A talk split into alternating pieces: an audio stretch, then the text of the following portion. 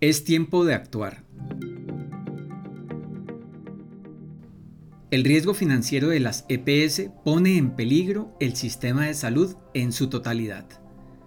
Es una mirada demasiado miope y carente de perspectiva y de conocimientos sistémicos, sectoriales y o de voluntad de los responsables concentrar únicamente la vista en la gravísima crisis financiera por la que nuevamente atraviesan las empresas promotoras de salud del país, sin comprender que de manera instantánea este fenómeno coloca en riesgo todo el ecosistema sanitario desde su institucionalidad prestacional pública y privada, pasando por el suministro de bienes, servicios y tecnologías, y se anida peligrosamente en el eslabón más débil de esta cadena, el ciudadano paciente que podría pagar con su vida esta parálisis por análisis. Alejémonos de la polarización ideológica y política sin querer con esto minimizar la importancia de identificar las causas de estos desequilibrios y buscar a los responsables por acción u omisión o juzgar la licitud de sus actuaciones. Siempre habrá espacio para que la justicia actúe. En cambio, es urgente alzar la voz para exigir a los stakeholders una cesación inmediata de sus hostilidades y una sentada seria y definitiva para abordar la situación real. Es evidente que el ministro de Salud actual no es el causante de estos hechos, pero sí es responsable de su contención y mejoramiento, ya que es el rector del sistema. Por otro lado, me niego a creer que la situación actual se deba a una estrategia política y sectorial de marchitamiento instaurada por el gobierno para sembrar indebidamente sobre los escombros del sistema de salud una nueva estructura que no ha sido aprobada por el legislador que es el representante del pueblo colombiano. Esto sería la mayor afrenta al país y merecería la asignación de responsabilidades civiles y penales de la mayor jerarquía por sus consecuencias, que también serán, de ser así, del resorte del imperio de la ley en su debido momento.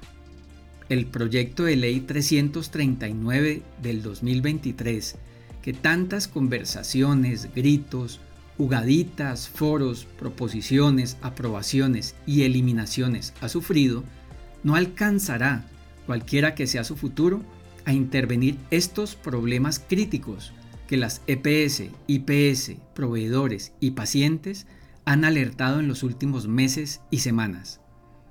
Por ende, este sí es el momento indispensable, quizás con algo de tardanza, para tomar acciones y estabilizar el sistema.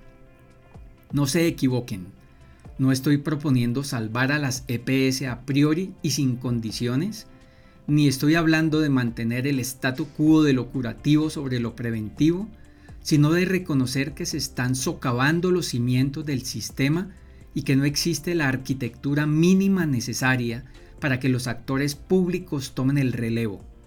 Las consecuencias de esta inacción serían la anarquía asistencial, el ausentismo financiero y la desprotección casi completa y mortal de los ciudadanos me queda nítido que si llegamos a ese estado de cosas inconstitucional, nos enfrentaríamos a la declaración de una emergencia económica, social y sectorial en donde el pluralismo se borraría de un plumazo y surgiría un modelo sistémico no consensuado cuyo impacto está demasiado lejos de mi actual entendimiento y que francamente considero el peor escenario posible. Basta de posiciones anacrónicas, superficiales y desprovistas de empatía y reconocimiento por la complejidad de las circunstancias y la visión del otro. Les confirmo, por si no lo notan, que ninguno de los bandos está ganando y en cambio sí, todos estamos perdiendo. Hago un llamado a la sensatez de todos los funcionarios, profesionales y líderes del sector salud que tienen algún grado de gobernanza, tanto en lo público como en lo privado. Les insto a asumir un papel activo en la resolución de esta crisis, tomando algún trozo del timón de este barco que camina hacia la deriva. Deben hacerlo con la fuerza que la historia les exige y la mayor responsabilidad social y sectorial posible para llevarlo a un puerto seguro. Firmen una tregua, levanten la cabeza por encima de las trincheras que han construido y que no les permiten ver la realidad de lo que está ocurriendo. Tranquilicen al país con medidas lógicas, apropiadas y suficientes. Ya tenemos suficiente zozobra nacional para agregar la posibilidad de perder nuestro increíble derecho a la salud. Señores, no es su derecho fundamental a la salud, es nuestro, del pueblo. Todos somos pueblo de cualquier color, lugar, vertiente política, sexo, género, profesión u ocupación y clase social, somos todos colombianos. No sé ustedes, pero yo me declaro en alerta máxima para estabilizar el sistema de salud. Luego y juntos lo podemos transformar y mejorar. Cuenten conmigo tengo la camisa arremangada otra vez.